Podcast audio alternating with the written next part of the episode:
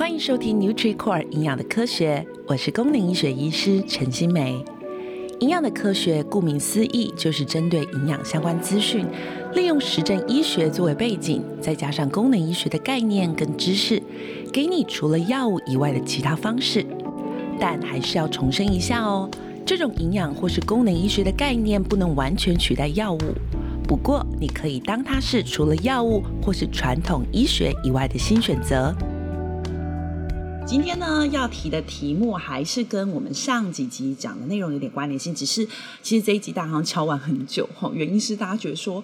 哎呀，我们就是要听一些跟这种是营养素有关的哦，啊，怎么还在讲那个基础哦？但是我还是觉得啦哈，因为其实由这个议题啊。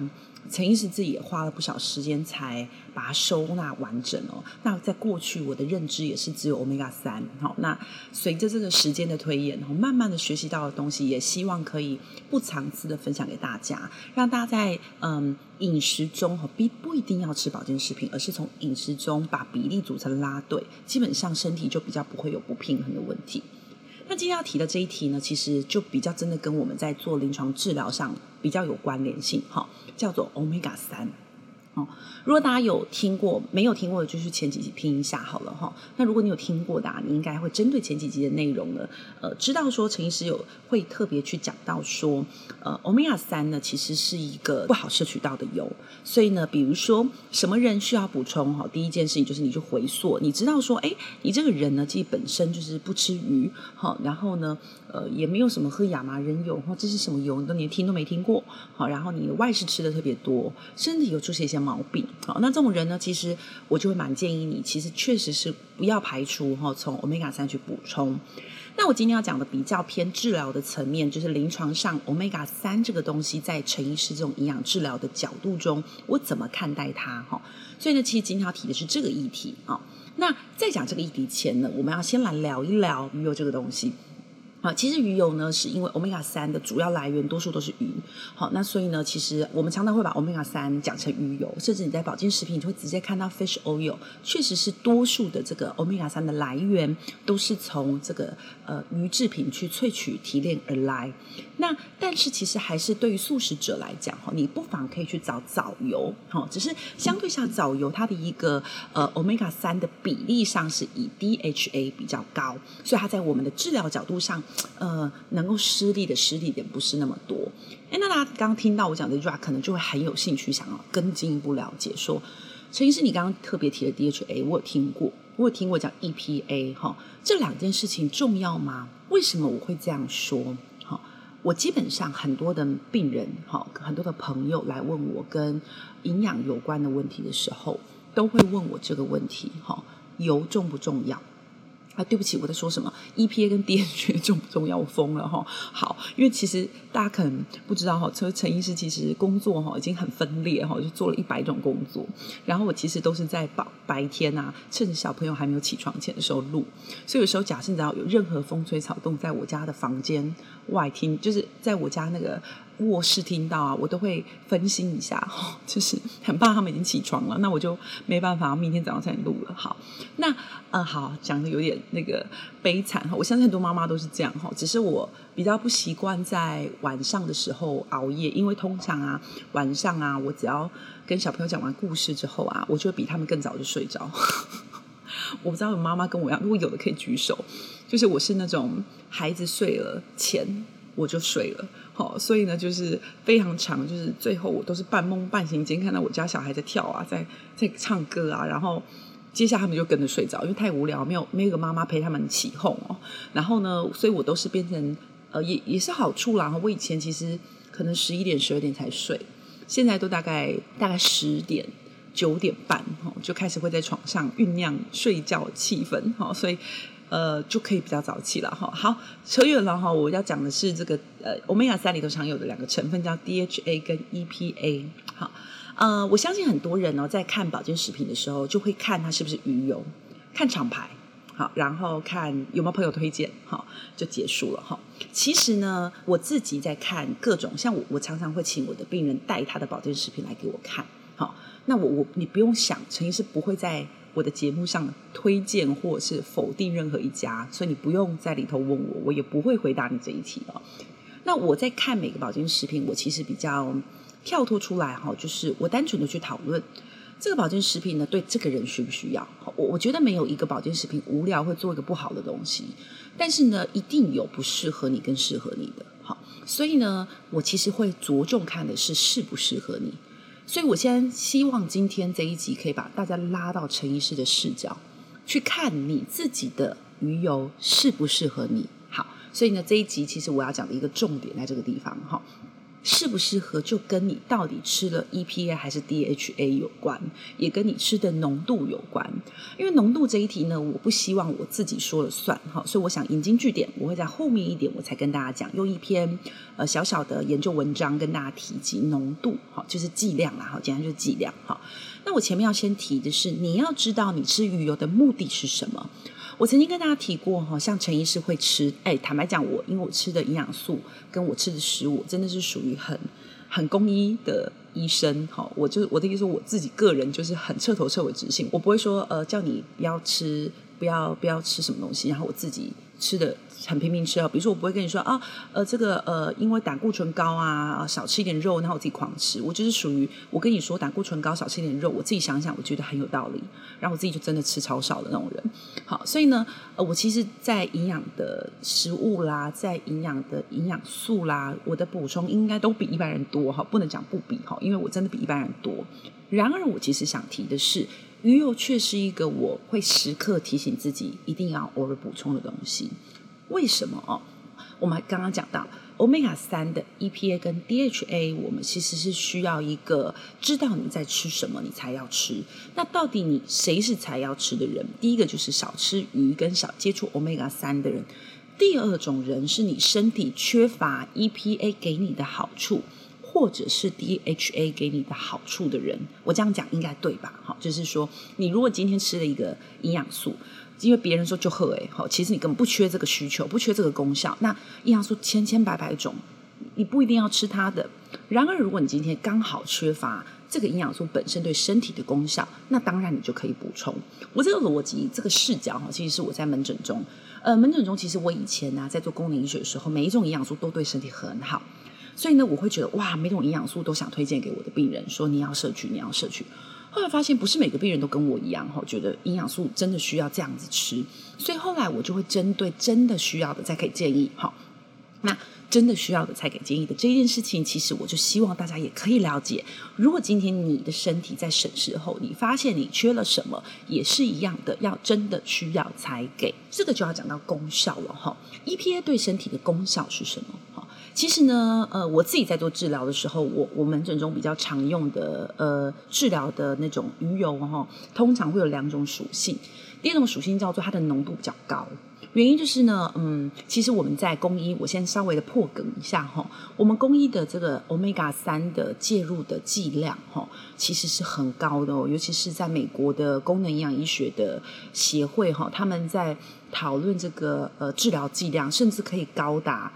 二到四克，哈，那我待会跟大家讲一篇文献，其实也是高达四克的剂量。四克是一个什么概念呢？你你现在去打开你的鱼油，你就知道我讲的是什么概念。陈医师吃的鱼油是呃一个比较高浓度，哈，那因为我吃的是那种 EPA 含量比较高，就是我待会跟大家提到的这种叫做呃治疗上比较是有治疗的目标取向的这种鱼油。那我那一颗呢，因为它是高浓度的，所以它做的是五百毫克。那亚洲人其实我们有发现，亚洲的鱼油啊，如果你去那种大型卖场，你就可以，你有空啊，你听完陈医师这一集，可以去做一点市场调查，你会发现跟陈医师说的差不多。尤其是欧美系的保健食品的鱼油，通常比较大颗。那亚洲系的哈，就是说，比如日本来的啦、韩国来的啦、台湾来的啦的鱼油，通常做的比较小颗。但是大跟小其实就会跟克数有关嘛，我不知道大家能不能理解我的观念，就是当你大颗一点，当然你的克数就一次可以比较容易达标。国外的有时候会到两克，一克到两克间，亚洲的比较常见的是零点五到一克间。好，那这个很有趣哦，这个可能跟我们我们我们真的有在功能医学的会议上讨论过这样类型的议题，就我们认为说有可能是跟我们的吞咽有关。亚洲人的吞咽啊，稍微的比较适合吞小颗的哈，吞咽可能比较没有那么会吞哈，也可能是我们整个食道啊结构上是跟欧美那种身材都比较高大相比下，比较没有那么的好吞咽。所以呢，亚洲国家做的都比较小颗。那如果以陈医师自己的是一颗是五百毫克的来讲的话，我们要吃到治疗剂量要吃四到八颗。好，所以我其实想跟大家说的是啊，这个剂量啊，对于一般民众来讲，接受度非常非常的不可置信的哈。所以我在临床治疗上，我也遇到一样的状况。那那怎么办呢？哈，我觉得大家可能先别急哈，不要听到这里就想说那算了，我不听了哈，或者是觉得算了，那我真的把我家保健食品的鱼油捞出来，每天吃个八颗哈，并不是的。我要跟他讲的是一个观念是，虽然我们在过去在国外的一些营养建议中，确实呢比较建议的是高单位剂量，甚至我大家引用的一篇文章也是高单位的治疗剂剂量的一个 Omega 三的介入哦。然而呢，其实我自己的临床上，这我个人哦哈，临床上呢，除非你是针对特殊需求哈，呃，简单你那个特殊需求叫做胆固醇的需求，好，高血脂啊，不能讲胆固醇，高血脂、三酸甘油脂高的人的需求，否则呢，对于一般人而言，只要你有定期的摄取，慢慢的累积。然后呢，偶尔多偶尔少哈。饮食像我们上几上几集特别提，为什么陈医师会提上几集？就是因为上几个集数要让你知道油的比例要对哈，油的比例对，有吃到对的油，你的功效选对。好，基本上慢慢补充还是可以达标，只是时间上拉久。因为你知道有些文献啊，他在做研究的时候会是回溯性文献，通常是跟食物有关。回溯性文献就是真的看的时间很久了哈，他可能会看十年、十五年。但有些是介入性的哈，什么叫介入性的？比如说我这个时候开始每个人发鱼油，好，三个月后回收报告，好，然后看结果。这种通常时间比较短，好，所以在短的里头，其实真的剂量要高才会达到效果。但是在实际的层面上，我们还是一天天过嘛，一下子就一年过去了嘛。所以呢，只要你能够定期稳定的补充，还是有效。所以呢，我要先提，如果假设今天呢，你要先知道你要吃的功效是什么。以我在做治疗上来讲，最常遇到的人是发炎的问题。其中发炎来讲呢，在 EPA 跟 DHA 这两个选项来说，其实是 EPA 效果来的比较好。应该是说 EPA 的主要效果就有降发炎的效果，所以呢，我其实在临床上会选用的会比较是高浓度，并且是 EPA 含量很高的那种治疗型的鱼油哈。那如果你是一般人，你手上有鱼油，不妨建议你打开它后面有个叫营养组成、营养成分，在营养成分的地方呢，呃，有一些厂商，因为这个不是一定要写的哈。我现在其实正在打开我家吃的其中一种。在营养标示，对不起，叫营养标示。在营养标示的地方呢，其实它可能就会提到它的 Omega 三，好占多少比例。比如说它一颗是两克，可是它 Omega 三可能只占了一克，那你要以一克来计算呢？你不能以两克来计算。那 Omega 三里头，它通常都会标出 EPA 跟 DHA 的含量，哈，不一定每一件都会标了哈，但是有可能会标，那你就要去看你吃的是哪一种。EPA 比较以降发炎为主，所以我临床上会比较采用这种。除非病人自己有自己的鱼油，那这个鱼油本身就有 DHA，那也没关系。那 DHA 给什么人用呢？其实是给脑部的一些修复啊、保养用。那讲个比较特别哦，EPA 跟 DHA 它们其实很像是工厂的生工厂链哈。EPA 制造完之后，它会继续转换，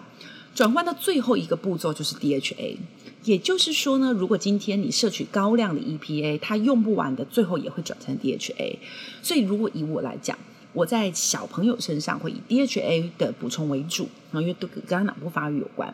但是以大人来讲呢，我会以 EPA 的治疗为主。好，所以这个这个是我个人的观念跟大家分享。讲到这里呢，其实我我希望大家可以切到陈医师视角，但是我我相信他是需要一点时间去慢慢跟各位就是听众朋友去再讲更细的哦。我这边再讲一个小事情，因为我我都希望一集就是大家可能。各种交通工具过就听得听得完哦，所以我们都被我被我们团队要求 要在二十分钟内完成一集哦，所以我大概只会再跟大家提一件事情以后，我可能就会在其他的集数里头去讨论说，呃，Omega 三的一个嗯，有些特殊的需求哈的使用哈，看时间哈，但是我要先讲的是呢。呃，这个 Omega 三在我的心中，其实最想要用在治疗的用途，会以它对我们身体降发炎的这件事情上。那降发炎呢？抗发炎呢？Omega 三鱼油有关的文献有哪些呢？好，我先我不讲文献内容，我就讲个大方向。呃，在我治疗的的面向中哈，我会针对几种不同的面向后，我会用呃鱼油的这样子的一个营养素下去做切入。好，一个是心血管，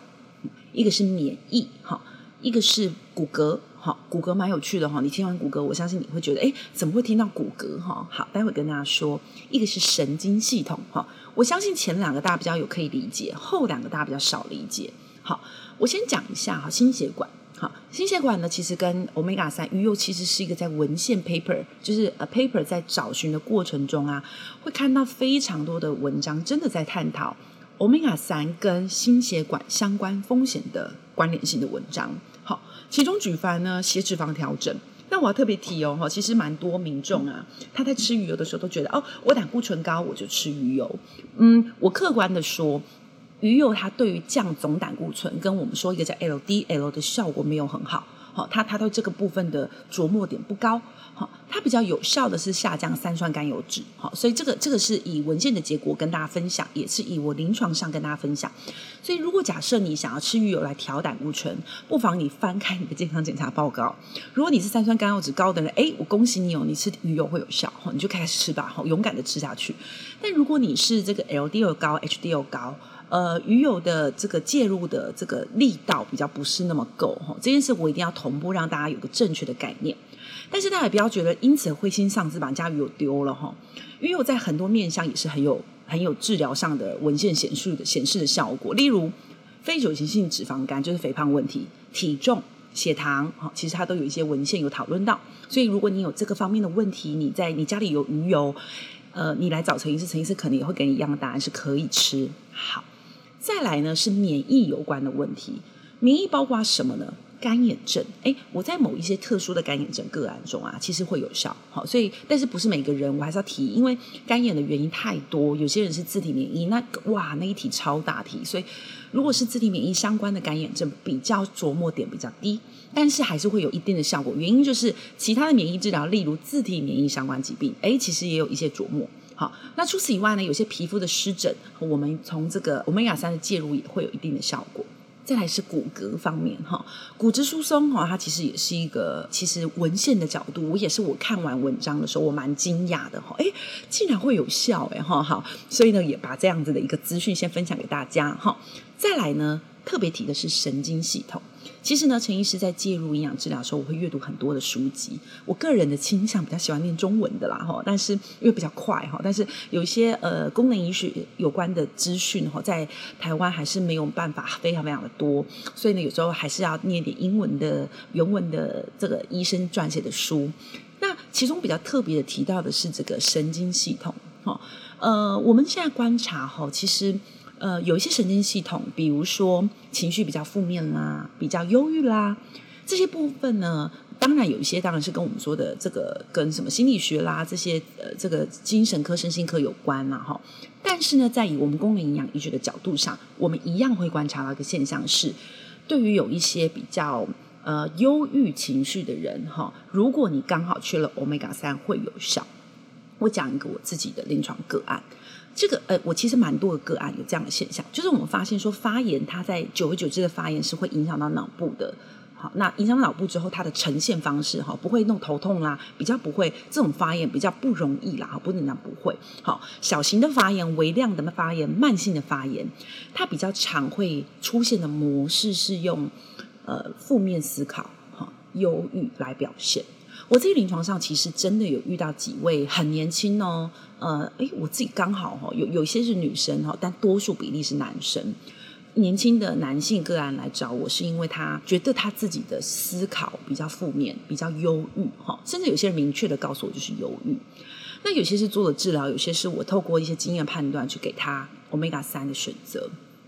哎，真的蛮有趣的。我曾经有个病人哦，呃，他来跟我叙述说，我因为他他接下来就要去其他的县市工作哈，所以我就觉得有点担忧，说，哎，我没有办法给他太嗯完整的这个介入哈。那我就跟他说，你可能这种营养治疗需要一点时间。